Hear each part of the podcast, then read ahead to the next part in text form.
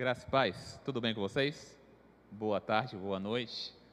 Vamos organizar isso aqui? Tem um buracão aqui no meio. Pessoal que está nessa última fileira, pula para cá. Meu brother que está ali, pula para cá. Vamos aglutinar aqui no meio. Facilita para a gente poder interagir melhor com vocês. Tudo bem? Vou esperar vocês aí trocarem de lugar. Bastante tempo que eu não prego, isso é um bom sinal. Tem muita gente para poder me ajudar. E a volta não estava marcada para hoje. Era para o Tiago continuar as ministrações dele, os esboços que ele preparou acerca de amizade, mas infelizmente Tiago positivou para a Covid na sexta-feira ontem e me avisou de última hora, falou: Andrei, não tem como, você pode me substituir. E cá estou eu para substituir Tiago. Espero manter o padrão, o nível do trabalho que ele vinha fazendo. O sermão hoje é rápido, direto, porque não é meu, é do Tiago. Ele, graças a Deus, já deixou tudo pronto, tudo encaminhado. Só falando, Andrei, toca o bonde lá, que vai dar tudo certo. Então, Tiago vem nos últimos dois finais de semana, fora o anterior, porque no último final de semana a gente teve a oportunidade de ir para a QNR, fazer um evangelismo local, tete a tete ali, aquele confronto face to face, entregar um panfleto, convidar os irmãos da QNR para poder assistir um filme e nós já tivemos culto aqui. Então, final de semana passado nós estávamos na QNR e hoje nós voltamos aqui, depois de algum tempo, para dar sequência, para falarmos sobre a amizade. Tiago falou sobre duas vezes definindo a amizade, conceitos bíblicos de amizade, e hoje eu vou falar, continuar falando sobre a amizade. E hoje eu vou falar sobre um amigo desagradável. Quem aqui tem um amigo desagradável? Ele apareceu na sua memória agora. Quando eu falei desagradável, você pensou em um, imediatamente, foi automático. A figura da pessoa apareceu na sua mente.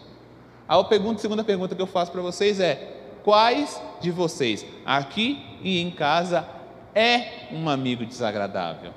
Talvez agora a resposta tenha sido mais truncada. Falou: não, Andrei, eu não sou um amigo desagradável. Eu tenho diversas qualidades e eu não sou uma pessoa desagradável. É isso que a gente vai trabalhar hoje. A gente vai apresentar para vocês três tipos de amigos desagradáveis. Lembrando que todos eles, os três que vão ser citados aqui, são desagradáveis, mas nós vamos ter três diferenças de amigos desagradáveis. Tudo bem? O primeiro que a gente vai apresentar para vocês é um amigo desagradável que é rápido em criticar. Guarda na memória aí. O segundo amigo que a gente vai apresentar, de uma, a segunda característica de um amigo desagradável é um amigo desagradável que é irritante. E o último, que é o último ponto nosso, é um amigo desagradável que não é confiável. Você falou, Andrei, eu consigo identificar na pessoa que está no meu lado, porque a gente nunca consegue identificar em nós mesmos, alguma dessas características. Ou então, Andrei, a pessoa que está ao meu lado tem as três características que você acabou de citar. E o julgamento mais complicado é, Andrei, infelizmente eu tenho essas três características. Então vamos dar o nosso pontapé inicial.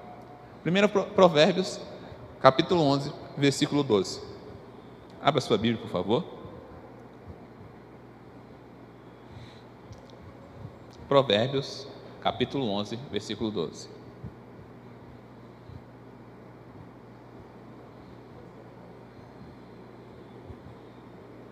Todo mundo encontrou? Acharam? Tem alguém procurando ainda? Posso ler? Posso ler? Posso? Então vamos lá. O texto diz assim: O homem que não tem juízo ridiculariza o seu próximo, mas o que tem entendimento refreia a sua língua. Mais uma vez, o homem que não tem juízo ridiculariza o seu próximo, mas, que, mas o que não tem entendimento refreia a sua língua. Abaixe sua cabeça, por favor. Vamos orar. Senhor Deus, meu Pai, graças te damos, porque o Senhor é bom, o Senhor tem cuidado de nós, a tua graça, a tua misericórdia nos alcançou e é por isso que nós estamos de pé hoje.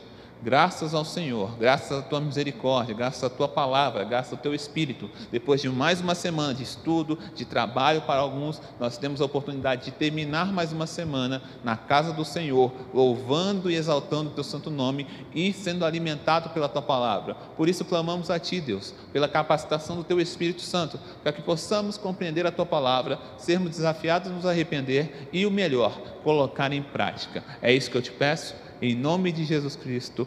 Amém. Então, o primeiro amigo é aquele amigo desagradável que é rápido de a criticar. Sabe aquela pessoa que tem uma crítica acerca da sua pessoa na ponta da língua, que você não pode errar, que ele já tem um sermão pronto, ele já tem um discurso pronto. Sabe aquela pessoa que tem opinião sobre tudo e todos? Se você escorrega, ela, ah, você escorregou por isso, por isso, e lá vem sermão. Ou então aquelas pessoas que estão na internet, estão nas redes sociais, estão sempre ávidas a criticar o outro. Na situação daquela pessoa, eu teria feito assim e assado. Essa pessoa nunca tem em suas palavras conforto e amor. Por quê? Porque é aquele cara chato, é aquele cara desagradável, aquela menina chata, aquela menina desagradável que está só esperando você falhar, você errar para falar: Eu já sabia. Ele aparece com cartaz bem grande escrito: Eu já sabia que você ia fazer isso, eu já sabia que você ia fazer aquilo. Mas infelizmente, essa pessoa nunca tem em seus lábios, junto com uma crítica, uma palavra de conforto. A palavra do Senhor fala que quando a gente vai julgar ao próximo, a gente, antes do julgamento, a gente tem que fazer um julgamento justo. A gente primeiro tem que olhar para nós mesmos, olhar para os nossos erros, e o mesmo julgamento que a gente aplicar para os nossos próprios erros, ele deve ser aplicado para com o outro. A gente não pode fazer um falso julgamento ou um julgamento injusto com as pessoas. Eu não posso olhar o erro do Rander, que é meu amigo, como algo muito grande, e se eu cometo o mesmo erro, na minha vida é muito pequeno. Por quê? Porque eu estou me tornando uma pessoa injusta, eu estou me tornando uma pessoa hipócrita. E a pessoa desagradável, extremamente rápida a criticar, vai praticar esse, esse tipo de julgamento. Porque ele, o prazer desse amigo é criticar o outro.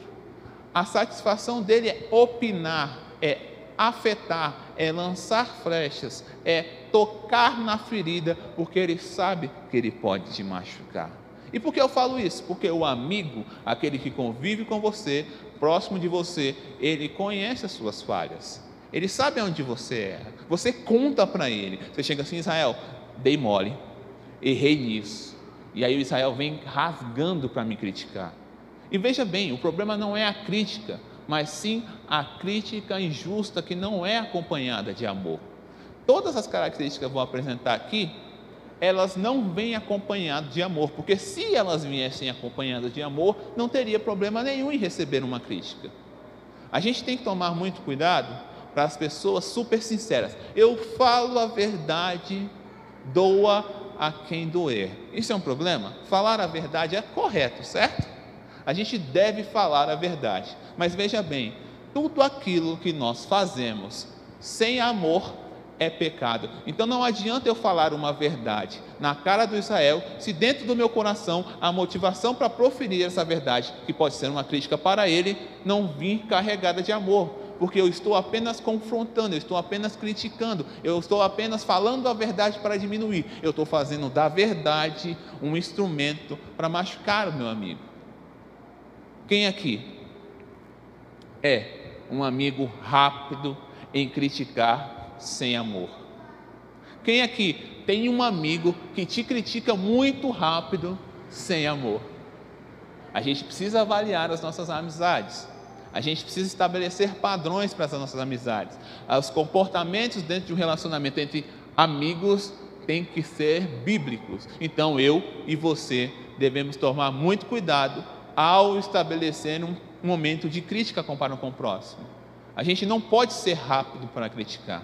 A gente tem que tomar muito cuidado com a nossa língua. A gente fez uma exposição aqui, a gente falou sobre 1 Pedro, e eu falei bastante sobre o poder da língua, como é um negócio tão pequenininho que cabe dentro da nossa boca, mas se não for dominado, e provavelmente é a coisa mais difícil de ser dominada em nós, pode causar um mal terrível, porque a gente fala e depois que as palavras são lançadas, a gente não tem como pegá-las no ar e trazer de volta. Uma vez que você ofendeu alguém, você ofendeu alguém. Não tem como desofender alguém. O máximo que você vai poder fazer é pedir desculpa e ser alcançado pelo perdão. Então existem dois tipos de pessoa. Uma pessoa que quer tanto ter amigos que não consegue entender o significado de amigo. Sabe aquela pessoa que quer ter muitos amigos? Sabe aquela pessoa que adiciona todo mundo no Instagram? Que ela vai olhar lá, nossa, eu tenho aqui dois mil amigos. Será que você tem dois mil amigos? Tem muita gente que tem esse desejo de ser super popular. Quando você entra na escola, ou então quando você entra ali no seu primeiro semestre da faculdade, você deseja ser conhecido pelas pessoas. Você quer ser o Miss Popular ou a Miss Popular. Você quer estar rodeado de amigos. Mas infelizmente, ao caminhar, ao crescer, ao evoluir na vida, você vai descobrir a duras penas que o máximo que você vai ter de amigos cabe em uma ou duas mãos. A maioria das pessoas que estão ao seu redor, elas vão passar por você e você vai passar pelas vidas delas. Você vai carregar muito poucos amigos, e isso não tem problema, desde que esses poucos amigos não sejam caracterizados pelas, pelos pontos que a gente vai enumerar aqui. Então, tais pessoas são ignorantes socialmente, elas não fazem perguntas, elas veem o relacionamento como uma, mão de, como uma via de mão única. Sabe aquela pessoa que se relaciona com o outro, estabelece amizade com o outro apenas por aquilo que o amigo pode dar? Olha só, eu vou me sentar perto de Israel, porque Israel é um bom baterista. Israel é uma pessoa influente na igreja, então eu acho que ele é popular. Se eu me juntar a Israel, eu vou ter a oportunidade de conhecer mais pessoas. Ou então na faculdade, ó, tem aquele bonde ali, ali é o bonde das pessoas descoladas.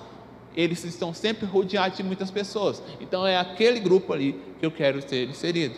Ou então, no trabalho, você vai estabelecer um relacionamento com o seu chefe, não por respeito, mas apenas para puxar o saco dele, porque eu vou me tornar amigo do meu chefe ou da minha chefe por aquilo que ela pode me dar, porque em algum momento eu vou precisar de um favor dele. Existe esse tipo de amigo e esse amigo é extremamente desagradável. E existe um outro tipo, o que tem dificuldade de fazer amigos.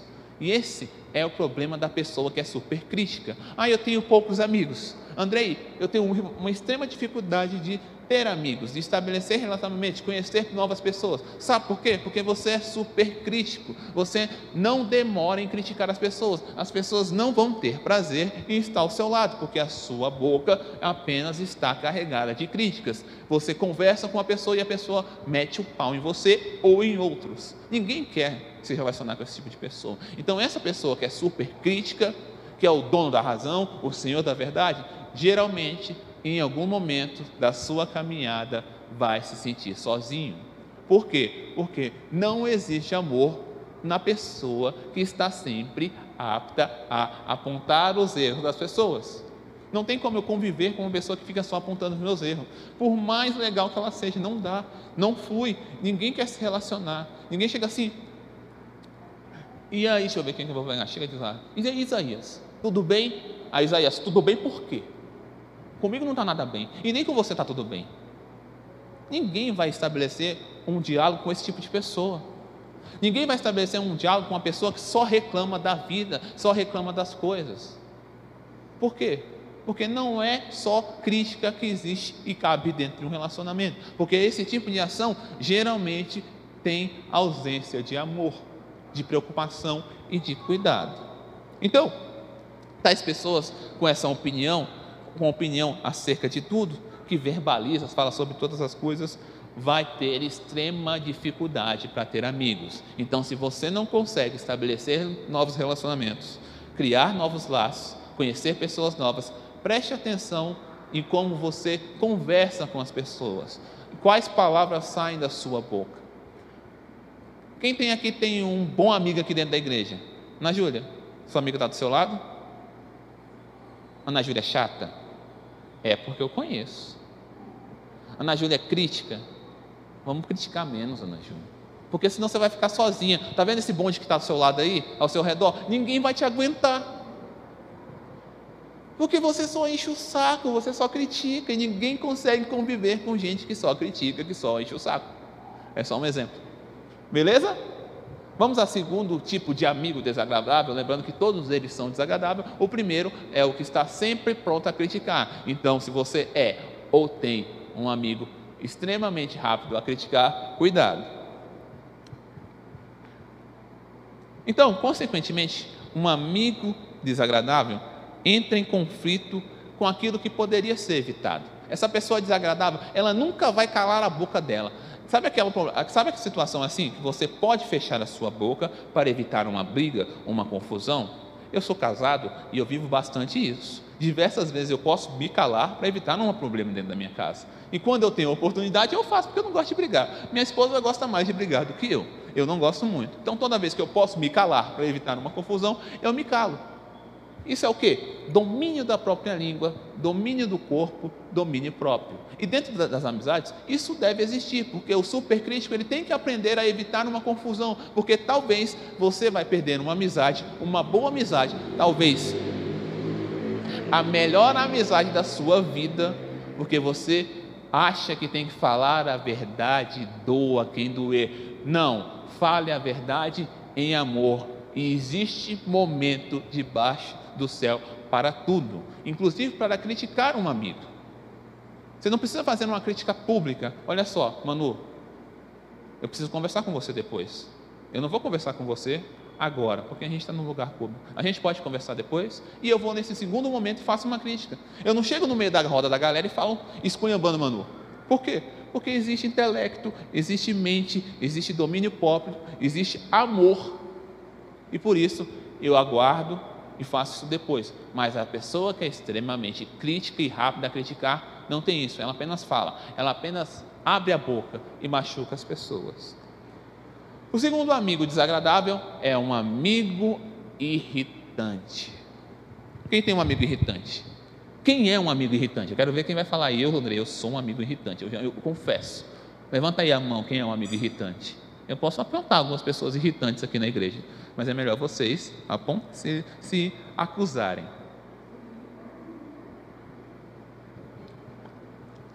A gente já descobriu alguns amigos irritantes.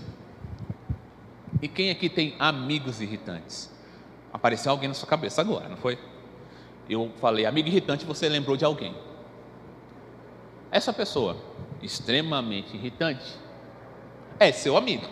Então a gente já tem uma vantagem aqui. Ele poderia ser só irritante e não ser seu amigo. Então essa pessoa, mesmo sendo irritante, a gente pressupõe que ela ainda vale a pena, correto? Porque senão ela não era seu amigo. Então, se essa pessoa irritante é o seu amigo, a gente vai conversar sobre isso agora. Preste atenção, eu não estou falando sobre traços de personalidade ou temperamento. Ah, não, essa pessoa é mais esquentada, essa pessoa é mais colérica, que o pessoal fala esse termo, eu não gosto dele a pessoa é mais agitada, a pessoa é mais fervorosa. Não, tem pessoa que é extremamente mal-humorada, deve ser o que a gente fala do Jonathan, né, Jonathan? Às vezes falam para mim também, ou pessimista. Não, não estou falando disso, não estou falando de personalidade, não estou falando de jeito, não. Estou falando de ser irritante. E quando eu falo de ser irritante, eu trago para vocês duas características: o irritante que é chato e o irritante que não sabe o seu lugar. Se identificou aí? Você é irritante chato ou irritante que não sabe o seu lugar? Ou você é o combo dos dois? Você é chato, é irritante e não sabe o seu lugar. Vamos falar desses dois. Desses dois tipos de amigo irritante. Então, o chato. E para falar do chato, eu vou usar um texto aqui que vai exemplificar tudo muito legal para a gente. Provérbios 27, 14. Abra sua Bíblia.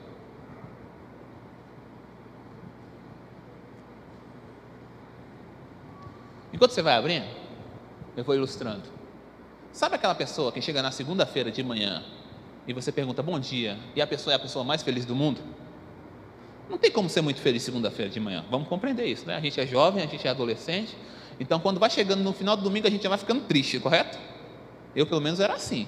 Mas dando um domingo às seis horas da tarde assim, eu falo, meu Deus, o final de semana já está acabando, amanhã tem que voltar a trabalhar, já vai batendo uma tristeza.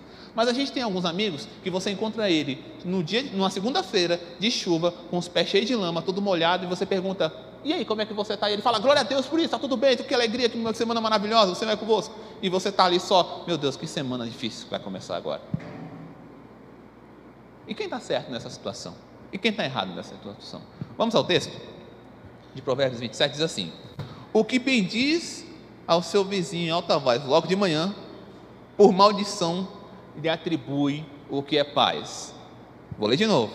O que bendiz ao seu vizinho em alta voz logo de manhã, por maldição, atribui o que, é o que faz. Não tem problema nenhum você ser feliz de manhã, mas você não precisa gritar a sua alegria para irritar o próximo. É a situação que o cara que está falando aqui. A pessoa está muito feliz, logo pela manhã, ela tem motivos para estar feliz, e ela sai gritando aos quatro ventos que está feliz e acaba irritando o próximo que está ao lado. Por quê? Porque ele é desagradável, ele é chato, ele não consegue respeitar o espaço do outro, ele não consegue respeitar o momento do outro. Não é todo dia que eu e você estamos felizes, e por isso eu não posso cobrar felicidade integral do outro. Não é porque está tudo bem na minha vida que vai estar tá tudo bem na vida do Israel, que vai estar tá tudo bem na vida da Sara. E isso é normal. Às vezes eu estou muito bem e o Randy, que é meu brother, está muito mal. Às vezes eu estou muito mal e o Randy está muito bem mas a minha alegria e a minha tristeza não podem ser ofensas ao Hunter, aos meus amigos. Muito pelo contrário, você está muito feliz e você sabe que a pessoa que está próxima de você está triste, não seja chato, não seja desagradável, compreenda, respeite a situação do outro. Sabe aquela pessoa que você conta os seus problemas, as suas dificuldades, e a primeira coisa que a pessoa fala para você é: você não tem motivo para estar tá assim. Fala, ô inferno, se eu estou te falando, é porque eu confio em você e eu quero compartilhar com você, que eu imagino que seja meu amigo, as minhas dificuldades. Eu estou assim, é a minha situação. Eu não quero que você me diga o que eu devo ou não fazer. Eu quero que você seja meu amigo e seja empático com a minha dor, mesmo que você não a tenha. E por muitas vezes a gente vai diminuir a nossa euforia, a nossa alegria, para não ofender o outro. Eu estou feliz, mas agora eu estou menos feliz, porque eu sei que você, meu amigo, não está tão bem. Então eu vou compartilhar com você a sua dor, porque eu não posso estar super feliz sabendo que você está com um problema. Então a gente baixa a nossa bola. E o mesmo vale para o cenário contrário. Eu estou triste, extremamente triste. Mas o Jonathan vem com a. Ó, oh, Andrei, consegui. Aquilo que eu lutava, eu consegui. E aí eu estou triste, falo, é, que legal. Não! Eu tenho que ser contagiado pela alegria dele. Falar, parabéns, cara. Eu estava triste, mas agora estou menos triste, porque a notícia que você trouxe, pela sua vitória, pela sua alegria, me contagiou. A gente vive em comunidade, a gente vive em igreja, a gente compartilha as nossas vidas com os nossos irmãos. Pelo menos deveria ser assim. Então, quando eu estou feliz, eu compartilho a minha alegria. Quando eu estou triste, eu não posso me isolar. Isso aqui não é a terra dos cinhos carinhosos, onde cada um tem uma característica feliz. Não, tem pessoas que vão estar tristes, algumas vão estar felizes, e a gente vai oscilando. Um dia eu sou o que estou feliz, e eu animo o que está triste. Outro dia eu sou o triste, que sou animado porque está feliz. E assim a gente caminha, e eu não sou chato, eu não sou desagradável, eu não sou insensível, eu sou um amigo que compartilha dores e alegrias. Então, esse é o chato.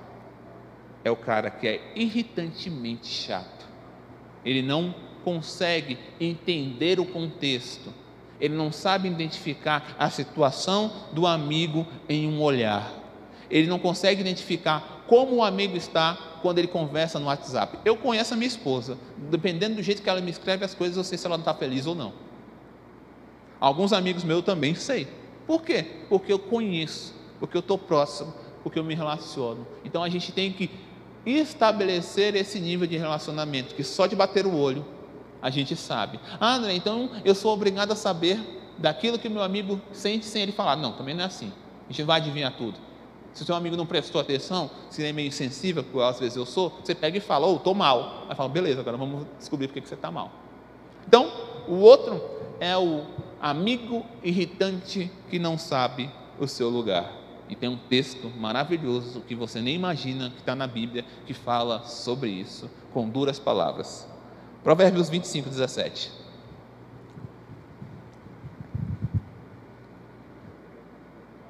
Provérbios 25, 17.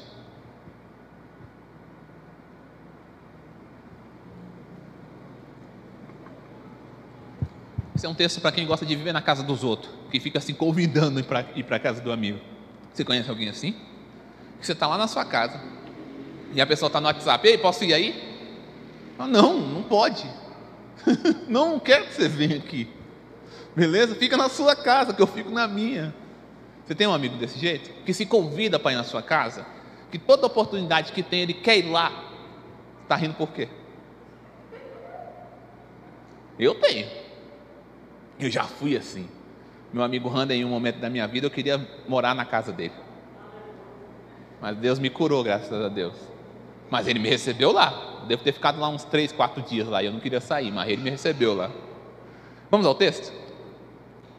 O texto diz assim: ó, Não sejas frequente na casa do próximo, para que ele não se enfade de ti e se aborreça. Está na Bíblia, está falando de você, que é chato, que quer viver na casa do outro, que não tem casa, que não pode ficar na sua casa. Não, eu quero arrumar uma oportunidade para ir na casa da Ana Júlia. Eu quero ir arrumar uma oportunidade para ir na casa do Isaías. Eu quero uma oportunidade para ir Manu, na casa da Manu. Eu chego no WhatsApp e falo, ei Manu, como é que tá as coisas aí? E Manu já sabe que eu estou querendo ir lá. A Manu, a vontade da Manu é falar, não, está tudo destruído, não tem nada, quebrou tudo, acabou, não tem uma casa, não tem um telhado, não tem nada aqui não, não, vem para cá não, miséria. Fica na sua casa. Tem gente que não sabe o seu lugar, que não compreende o momento, que não respeita espaço. Não é porque a pessoa era o seu melhor amigo que ele vai estar disponível a você a todo momento. Ele não precisa. Sabe aquela pessoa extremamente abusiva num relacionamento, na amizade, que quer você só para ele? Quem é assim? Quem é o amigo abusivo do relacionamento aí? Vocês que têm bons amigos aqui. Quem é aquela pessoa que tem ciúme do amigo? Aí, Fulano está andando com a fulana, mas não está andando comigo. Quem é assim? Geralmente essas coisas acontecem com meninas. A gente que é homem não deve ser assim. Se você é assim, a gente tem um problema. Isso não deve existir. A gente precisa respeitar o espaço do outro. A gente não está disponível 24 horas para o outro. E o outro não está disponível 24 horas para você. E não tem problema nisso. Você tem que ter direito, dentro de uma amizade, de falar: hoje não, valeu e você que recebeu hoje não valeu, não pode ficar de bico, não pode ficar chateado. Por quê? Porque você quer aborrecer o seu amigo com a sua presença frequente. E você vai aborrecer, você vai acabar com a sua amizade.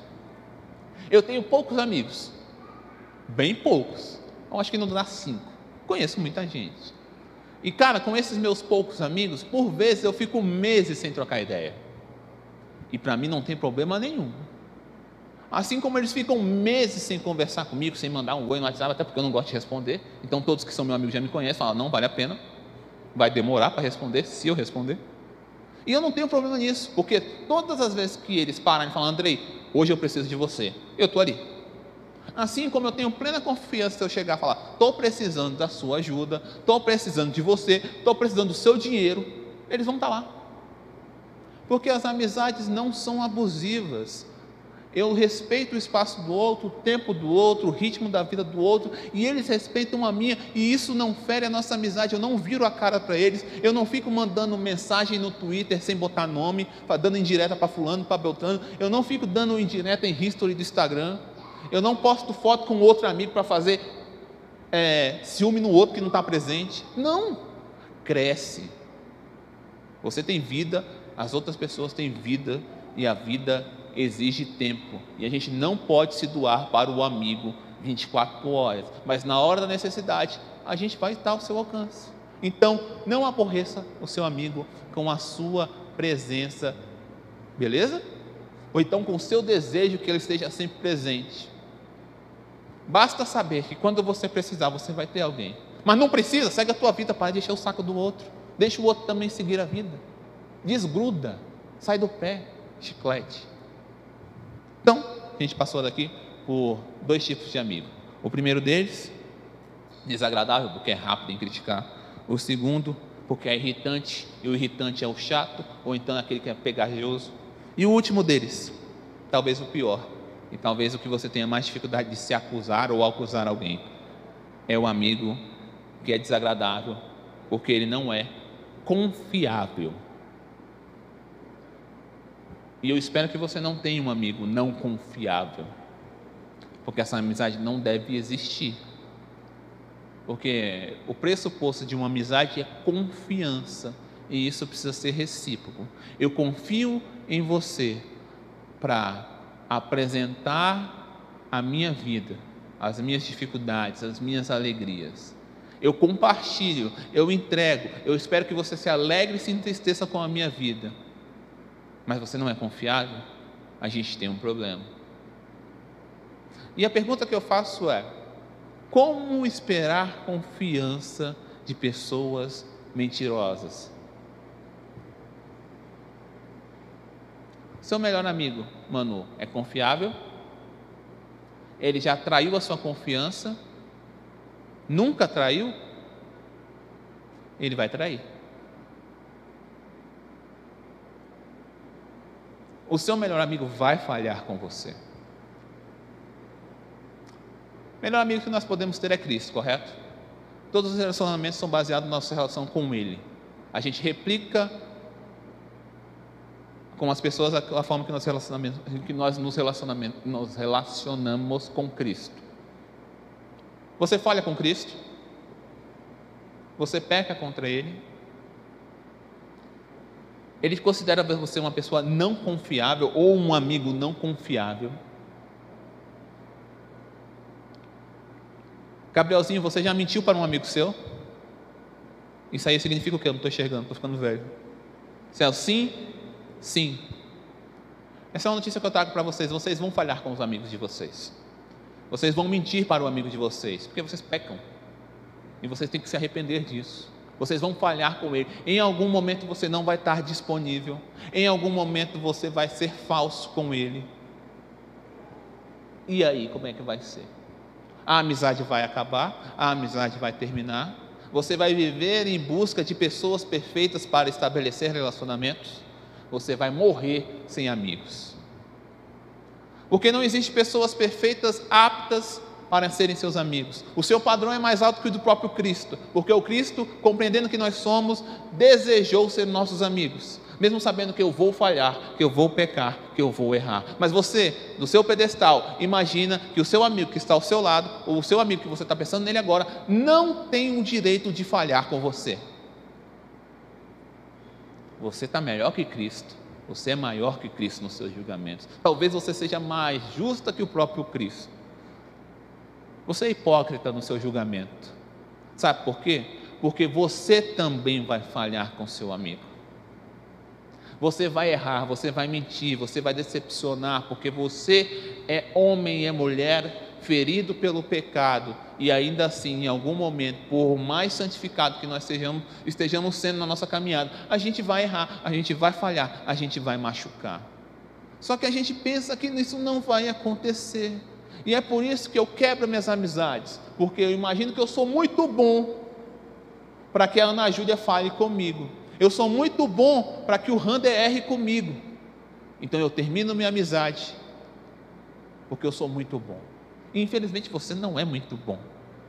A palavra do Senhor descreve você muito pior do que você imagina que você é. Então seja menos justo aos seus olhos de justiça, menos rigoroso com o seu amigo. Porque você vai falhar com ele, você vai errar com ele. Minhas amizades hoje duram bastante tempo porque o perdão está sempre à disposição do meu amigo, porque eu sei quem ele é, eu sei antes quem eu sou. Então, apesar das minhas falhas, das minhas dificuldades, eu quero manter um relacionamento, mas desde que meu amigo saiba que o perdão para ele vai estar sempre à disposição, porque é o que eu espero dele. Olha só, brother, eu não sou bom o suficiente. Olha só, eu erro, me perdoa, vamos seguir a nossa amizade? É isso que eu espero de uma amizade sincera porque eu vou falhar, a pessoa vai falhar comigo, e isso não pode ser pressuposto para quebra de relacionamento, porque se fosse assim, Cristo não olharia para mim nem para você e nos consideraria, nos consideraria amigos. Porque nós somos feitos amigos de Deus pelo próprio Cristo, correto? Não por aquilo que nós fazemos, mas por, por aquilo que ele fez, mesmo sabendo quem eu era, ele estabeleceu um relacionamento de amizade comigo, sabendo que eu vou falhar com ele, que eu vou quebrar a confiança dele. Mas você se imagina melhor que Cristo e coloca regras extremamente altas para se relacionar com as pessoas e depois tem coragem de falar para mim que não tem amigos, que está sozinho, que está na solidão, que está em depressão.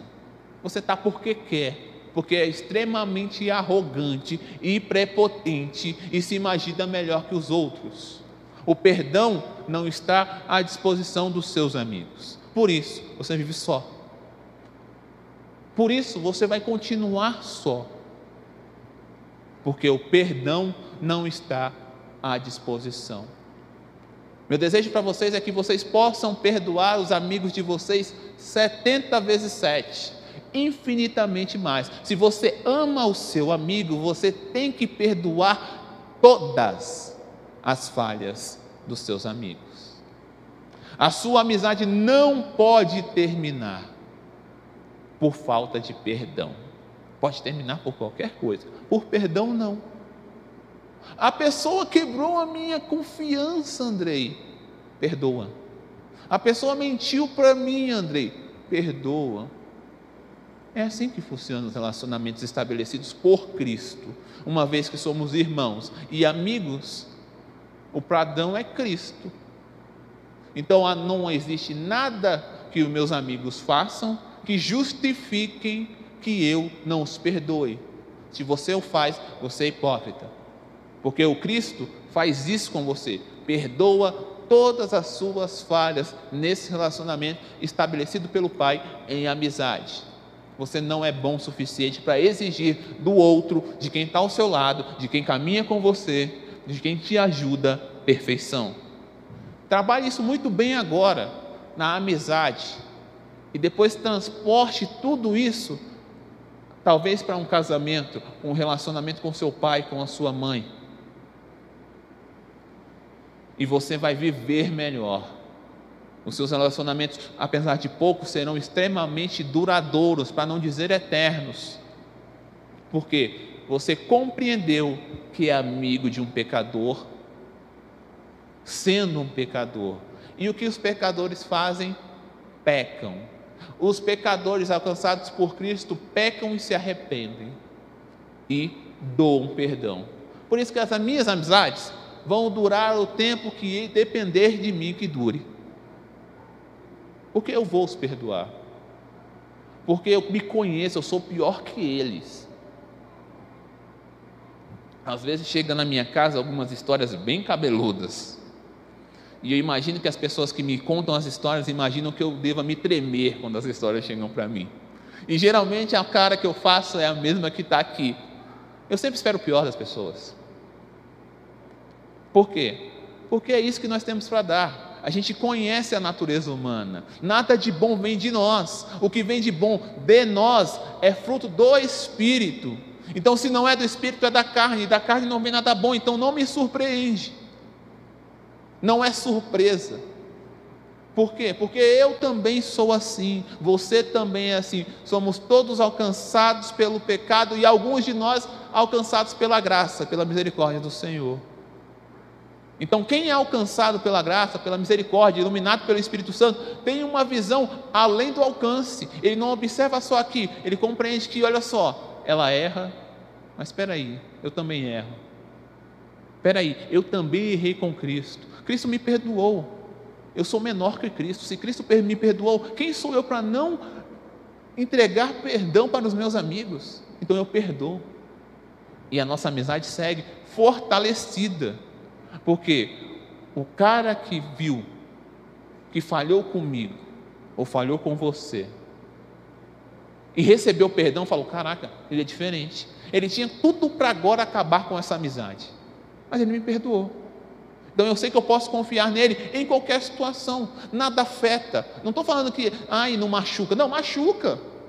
Mas não é amigo. Você não abre a boca para falar, é meu amigo, é meu brother, é meu irmão. Então a primeira coisa que acontece, você joga fora esse relacionamento.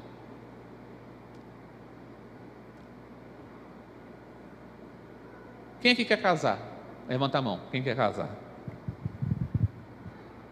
Levanta a mão aí.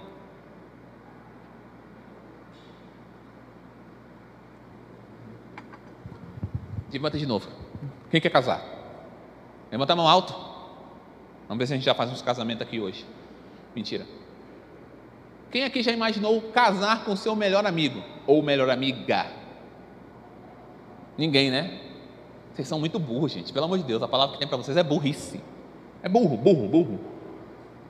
Gente, a melhor pessoa para você casar é o seu melhor amigo ou melhor amiga. Você tem que fazer isso. É a pessoa indicada, porque é a melhor pessoa para se casar. A pessoa, ai, eu estou conversando com fulana, mas a fulana é muito meu amigo. Então casa com o inimigo, com aquele que bate na tua cara, com aquele que não fala contigo. A pessoa que já tem um amigo ou uma amiga, estabelecendo aí contrariedade de sexo, pelo amor de Deus, não precisa casar com Jonathan Israel. É a melhor pessoa para casar, porque você já está trabalhando tudo isso que eu disse na amizade. Você já está perdoando, você está se apresentando, você já está mostrando para as pessoas, para aquela pessoa, como você é verdadeiramente. Você está mostrando as suas falhas, você já está trabalhando o perdão dentro daquela amizade. Então, o próximo passo a ser dado é estabelecer um compromisso para um casamento. Por quê? Porque você já está mostrando para a pessoa as regras do jogo. Eu casei com uma amiga minha. Graças a Deus por isso. Continua sendo uma amiga. E tudo aquilo que eu falei aqui se aplica dentro do meu casamento. Eu não vou casar com alguém que eu não conheço, que não é meu amigo, que eu não tenho um relacionamento.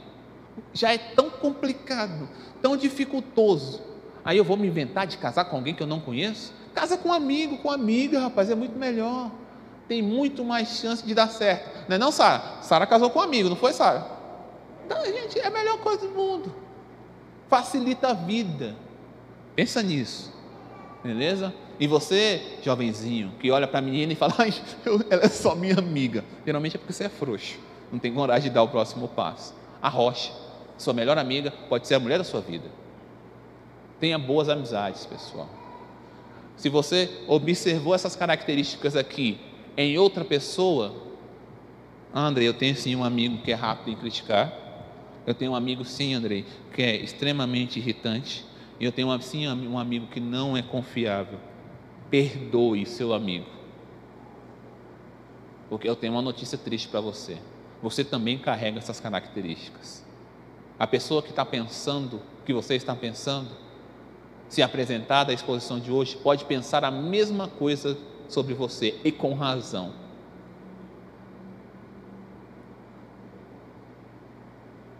A amizade é uma coisa imprescindível na nossa existência. A caminhada na terra é extremamente dolorosa e dificultosa. Dói, é porrada, a gente sofre, a gente chora não dá para passar por aqui sem bons amigos. Então escolha bem os seus amigos e tenha zelo por essa amizade. Faça o máximo possível para ela durar para sempre. André, eu vou ficar junto para sempre? Não, não vai. Talvez você se case e se encontre pouquíssimas vezes com aquela pessoa, mas você sabe que naquela pessoa você tem um amigo que você pode ligar para ela três horas da manhã que ela vai te atender, ó, com raiva, mas vai te atender. eu sou assim. Ó, por que está me ligando? Deve ser muito grave, mas eu atendo. Beleza, pessoal? A falsidade pode muitas vezes ser sutil. O texto de Provérbios 3, 27 e 28 diz assim: Não te furtes de fazer o bem a quem de direito. Esteja na tua mão o poder de fazê-lo, faça.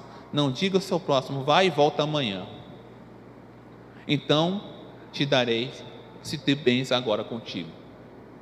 Você tem um amigo, faça o bem para ele agora.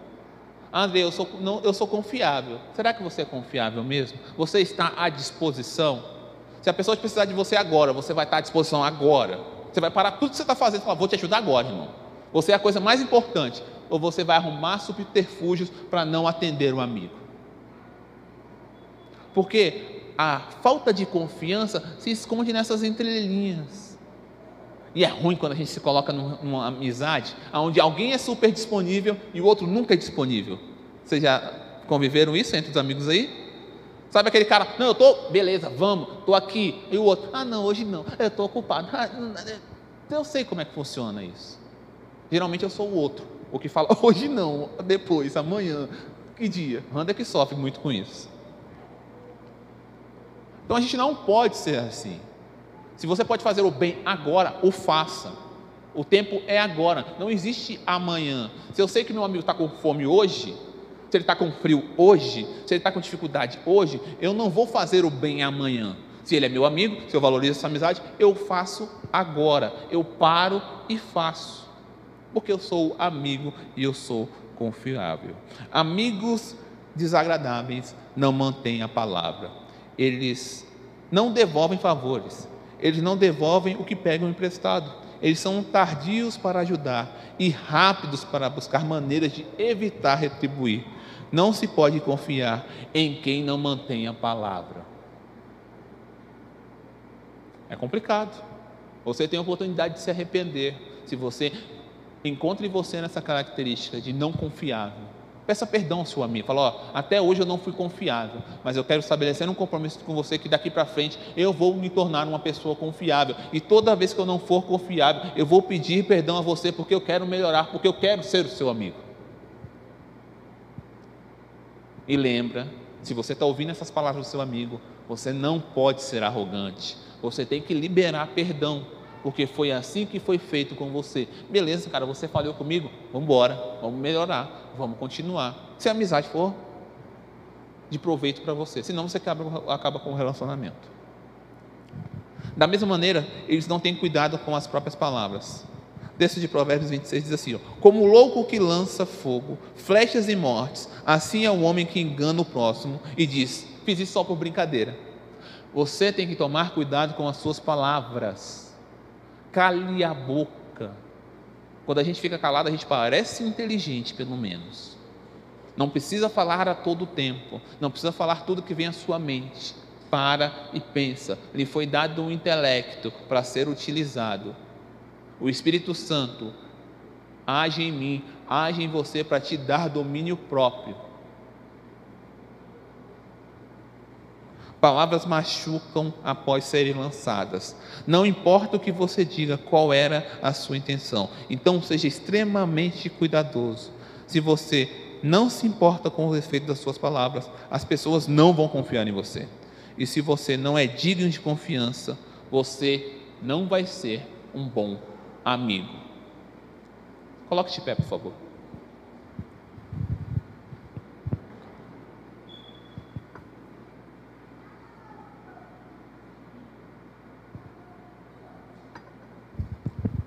Ó oh, quão bom que os irmãos vivam em comunhão, ou que os amigos vivam em comunhão. Comunhão tem como pré-requisito perdão. Não existe comunhão sem perdão, porque relacionamento entre homens alcançados pelo pecado, tocado, herdeiros de Adão e Eva, são completamente disfuncionais eles só podem ser transformados a partir do momento que ambos são alcançados por Cristo. Então a gente precisa compreender quem nós somos, quem nossos amigos são. Compreendendo que eles são pecadores, que eu sou pecador, o perdão tem que fazer parte da amizade, para que ela se estenda, para que ela seja positiva, que ela seja frutífera. Não abra mão dos seus amigos, que o Senhor Jesus Cristo te deu não abra mão deles. Não permita que a sua arrogância acabe com as amizades dadas por Cristo Jesus. A gente vai viver muito aqui dentro por conta dos nossos amigos. Por diversas vezes você não vai estar afim de vir. Ou talvez você não venha, mas o seu amigo é aquele que vai te dar força para vir. Porque o Senhor o colocou ao seu lado para te ajudar. Então valorize não seja extremamente, eu não preciso de amigos. Eu sou autossuficiente. Você é autossuficientemente babaca. Eu oro ao Senhor que Ele te dê amigos, mas que você, antes de receber os amigos, se trate. Não seja irritante, não seja não confiável, não seja chato. vale a pena pedir perdão para estar arrodeado de bons amigos. Se você está sozinho, não imagine que é por culpa dos outros. Faça uma autorreflexão. Peça que o Senhor ilumine a sua mente. Fala, Senhor, por que, que eu, eu vejo fulano com tanto amigo e eu não tenho nenhum? Ah, essa igreja é cheia de panelinha e eu não encaixo em panelinha nenhuma. Talvez você seja maior que as panelas e não caiba dentro, porque o seu ego não permite caber dentro das panelas que tem aqui dentro. A panela é desse tamanho, o seu ego é desse tamanho. Você acha bom o suficiente, melhor que todos aqui. Por isso você não se encaixa. Você não faz questão de se encaixar, porque você imagina que o grupo de pessoas tem que se moldar ao seu formato e não você ao deles. A minha caminhada nessa igreja só foi permitida porque eu tive amigos e de todas as idades, do velho à criança, que nem é tão criança hoje. E todos eles me perdoaram em algum momento. E eu trabalho para perdoar todos eles, porque me são caros, porque são importantes, porque são as pessoas que me animam quando eu estou triste. Em momentos extremamente difíceis, foi as pessoas que estenderam a mão para mim e me levantaram, onde nem existia fé. Foi eles que ofertaram a sua própria fé e me deram. E por isso que eu estou de pé hoje, sustentado pelos meus amigos. E espero, em algum momento que talvez eles caiam, eu esteja à disposição. Porque nós somos convidados a viver em igreja, estabelecendo relacionamentos de amizades. Amém? Baixe sua cabeça, vamos orar. Se você é um amigo que falha, peça perdão primeiro para Deus e se desafie a pedir perdão para a pessoa que você falhou em amizade. Pô, André, eu sei de alguém que eu errei. Manda uma mensagem, vai até lá, pede perdão, pede desculpa. E se você foi confrontado, se a amizade falhou com você, então você ofereça perdão, reestabeleça a amizade. Olha, eu te perdoo porque você fez isso, isso, isso comigo, e vamos seguir, vamos melhorar. Talvez, se você fosse um amigo melhor, esses bancos aqui estivessem mais preenchidos. Pense nisso. Jesus Cristo é o que tem de melhor. Você não tem desejo de, de compartilhar aquilo que é de melhor com o seu amigo? Se eu tenho algo muito bom, eu quero ofertar no meu amigo que não conhece esse muito bom. E vocês conhecem a Cristo. Vamos orar? Senhor Deus, meu Pai, graça te damos, porque o Senhor é bom, o Senhor tem cuidado de nós, a tua graça, a tua misericórdia nos alcançou, e o Senhor Deus nos trouxe aqui, Pai, num sábado à noite, para ouvir a tua palavra, apesar de mim.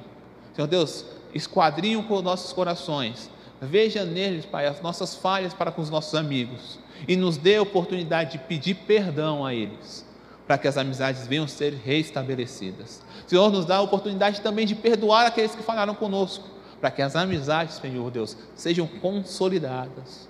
Pai, que possamos encher, Pai, essa igreja de amigos, para que nenhum amigo nosso venha se perder, que o Evangelho, aquilo que há de melhor, venha ser compartilhado com os nossos amigos que ainda não conhecem a Tua palavra. Senhor Deus, que o nosso ego venha ser diminuído, que o nosso eu venha ser esmagado, Pai, para que possamos viver as bonanças de viver em comunidade. É o que eu te peço, em nome de Jesus Cristo. Amém. O desafio está aí. Perdoe um amigo, perdoe alguém que falhou com você, ou então peça perdão. Amém?